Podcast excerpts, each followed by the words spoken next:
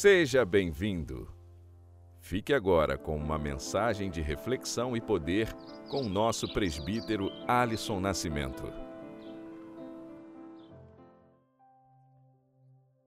Pai do Senhor, meus irmãos, Deus seja louvado. Estamos aqui no nosso podcast e a nossa meditação se encontra no livro de Efésios, carta de Paulo à igreja que está em Éfeso, capítulo 5, versículo do 15 ao 20, que diz: Portanto, vede prudentemente como andais, não como nécios, mas como sábios, remindo o tempo por quantos dias são maus.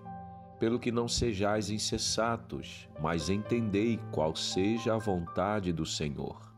E não vos embriagueis com vinho, em que há contenda, mas enchei-vos do Espírito falando entre vós com salmos e hinos e cânticos espirituais, cantando e salmodiando ao Senhor no vosso coração, dando sempre graças por tudo a nosso Deus e Pai, em nome de Senhor Jesus Cristo.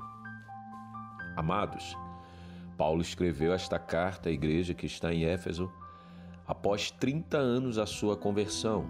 Os teólogos chamam esta carta de a rainha das cartas. Paulo ele não está combatendo em nenhum dos seus capítulos alguma heresia, algum ensinamento falso, não. Paulo, com toda a sua experiência, com tudo que ele aprendeu com Cristo Jesus na sua caminhada espiritual, ele faz um resumo poderoso, eloquente. Paulo traz princípios, instruções para o coração do cristão. Por isso que no verso 15 ele diz para o cristão prestar bem atenção no seu andar, para não andar como ignorantes, mas como sábios. E no verso 16 ele diz: remindo o tempo, por quantos dias são maus. Se nos dias em que Paulo vivia já era mal, que dirá hoje, irmão? Em pleno século 21, com todas as maldades, com todas as perniciosidades que estamos vivendo, Paulo diz para nós remirmos o nosso tempo. Remir o tempo, Paulo está dizendo, aproveite as oportunidades boas, mas saiba diferenciá-la neste tempo em que está vivendo. Irmãos, o meu foco nesta palavra é sobre o nosso tempo. O que estamos fazendo com o nosso tempo? Sabemos de fato, irmãos, que quem criou o tempo foi Deus. No princípio, criou os céus e a terra. Deus cria três elementos fundamentais da vida: o tempo, o espaço e a matéria. Nós vamos falar sobre o tempo, o que nós estamos fazendo com o nosso tempo. A nossa vida tem começo, meio e fim. Aprendemos no princípio da nossa vida escolar que o homem nasce, cresce, reproduz e morre. Hoje, quando a gente abre um vídeo na internet, nós logo observamos o tempo total daquele vídeo. E o vídeo tem começo, meio e fim. É a chamada timeline, a linha do tempo. E o homem vive esta linha do tempo. E a nossa vida está passando diante dos nossos olhos. E nós temos que remir este tempo. Não podemos ser insensatos, Paulo diz para nós entendermos qual é a vontade de Deus. Ele diz para o povo de Éfeso não perder seu tempo se embriagando com vinho, porque era uma das características de um passar tempo dos homens. E ali se perdiam tempo em rodas de escarnecedores e se embriagando e falando coisas imorais e fúteis. Paulo diz para o cristão se encher do Espírito Santo porque o crente cheio do Espírito Santo, ele não apenas falará em línguas e terá visões, mas ele terá uma mente saudável para reter os princípios dos céus, para reter a doutrina de Cristo, para que o seu andar seja prudente, porque o temor do Senhor é a prudência, é o caminho correto e nesse tempo que nós estamos vivendo, irmãos, tão difícil, as pessoas estão desperdiçando seu tempo. estão jogando fora o seu tempo. E com o passar dos anos, observam que a sua vida vai perdendo o sentido. E aí vão ficando vazias, vão perdendo a esperança, perdem a fé, perdem a alegria de viver e começam a cultuar a si mesmo, a vaidade de si mesmo. E aí, no final da sua vida, não gozará de uma eternidade com Deus. No livro de Salmos 90, verso 12, Moisés escreve esse salmo e pede a Deus e diz: Ensina-nos a contar os nossos dias para que alcancemos corações sábios. Moisés pede isso. Salomão diz no livro de Eclesiastes, capítulo 9, verso 11, que o homem tem o seu tempo e a sua oportunidade. Todos têm o tempo, todos têm a oportunidade, mas infelizmente nem todos sabem como conduzir esta rica oportunidade que é o tempo que Deus tem dado para cada um. O tempo está passando. Não podemos ficar parado. O tempo está cumprindo com o seu propósito. E será que eu estou cumprindo com o meu propósito em relação ao tempo que Deus me deu? A vida findará. E o que eu colherei na eternidade? Frutos bons ou frutos maus? Frutos bons junto com Deus numa eternidade saudável. Frutos maus numa eternidade longe de Deus. O que fazer com o tempo que nos resta?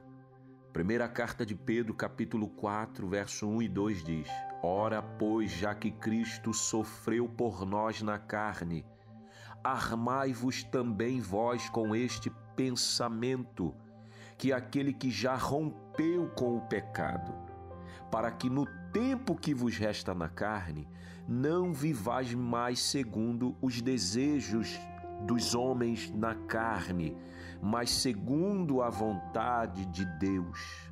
Pedro está dizendo: arme o seu pensamento com coisas frutíferas, com coisas que edifiquem. A morte de Cristo edifica a nossa mente, a morte de Cristo edifica o nosso coração. A morte de Cristo mortifica as obras da carne. A morte de Cristo mortifica o desejo carnal.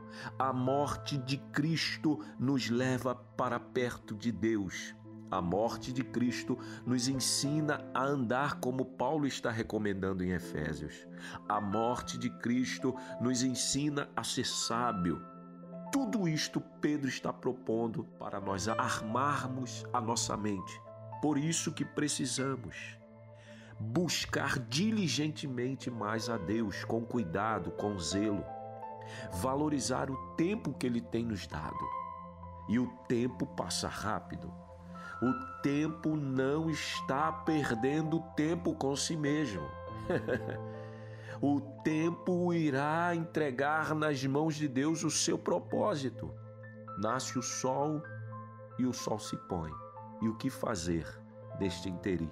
Salmo 113 diz: No sol nascer e o sol se pôr, louvai ao Senhor. Este é o objetivo maior do homem: louvar ao Criador, adorar ao Criador, dentro deste tempo que o Senhor estabeleceu para nós. O filósofo Platão disse que o tempo é a sombra da eternidade.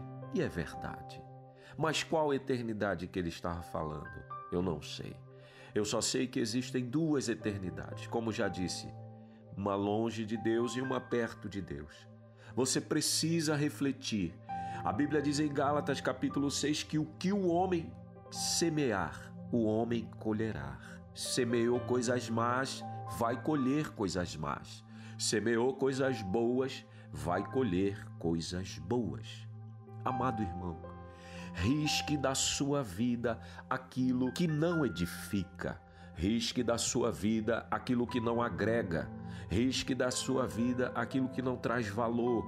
Retire da sua vida, desligue da sua mente, do seu coração aquilo que não traz paz, alegria, aquilo que não edifica, aquilo que não te leva para perto de Deus. Risque da sua vida hoje, no tempo que se chama hoje, como Hebreus diz não endureça o coração, mas ouça a palavra de Deus, para que em tempo algum se desvie da presença do Senhor. Guarde esta palavra no seu coração. Guarde a sua vida em Cristo Jesus. O tempo findará. Resta pouco tempo para nós e o que iremos fazer com este pouco tempo? Iremos adorá-lo a Jesus na beleza da sua santidade. Iremos se achegar mais perto do Senhor, porque queremos entrar na vida eterna junto com Jesus Cristo para todo sempre. E ali será só gozo, paz e alegria, e jamais mal algum entrará, mal algum permeará nesta eternidade de bondade, de alegria, de paz, de, de gozo. Deus abençoe sua vida. Medite na palavra do Senhor. Medite nas sagradas Escrituras. Renove sua mente. Tire um tempo para com Deus, para que o tempo que lhe sobrar seja próspero e frutífero por causa do tempo que você tirou junto a Deus. Deus te abençoe. IED. O seu lugar é aqui.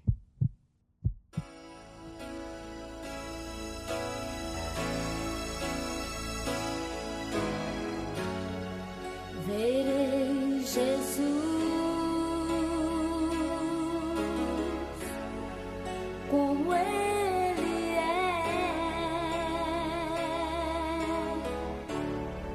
Sua voz, Sua